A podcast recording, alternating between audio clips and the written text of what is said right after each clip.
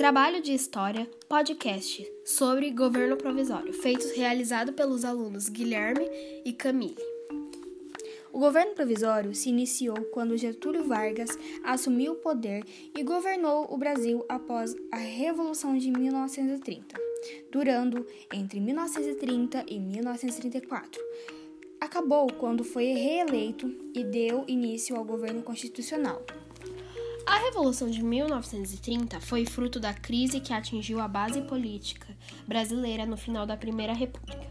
Basicamente, o governo provisório foi criado provisoriamente para reestruturar a vida política no Brasil, ou seja, é como o nome diz, é um governo provisório, foi algo feito meio que na hora, é como se, sabe, improvisa.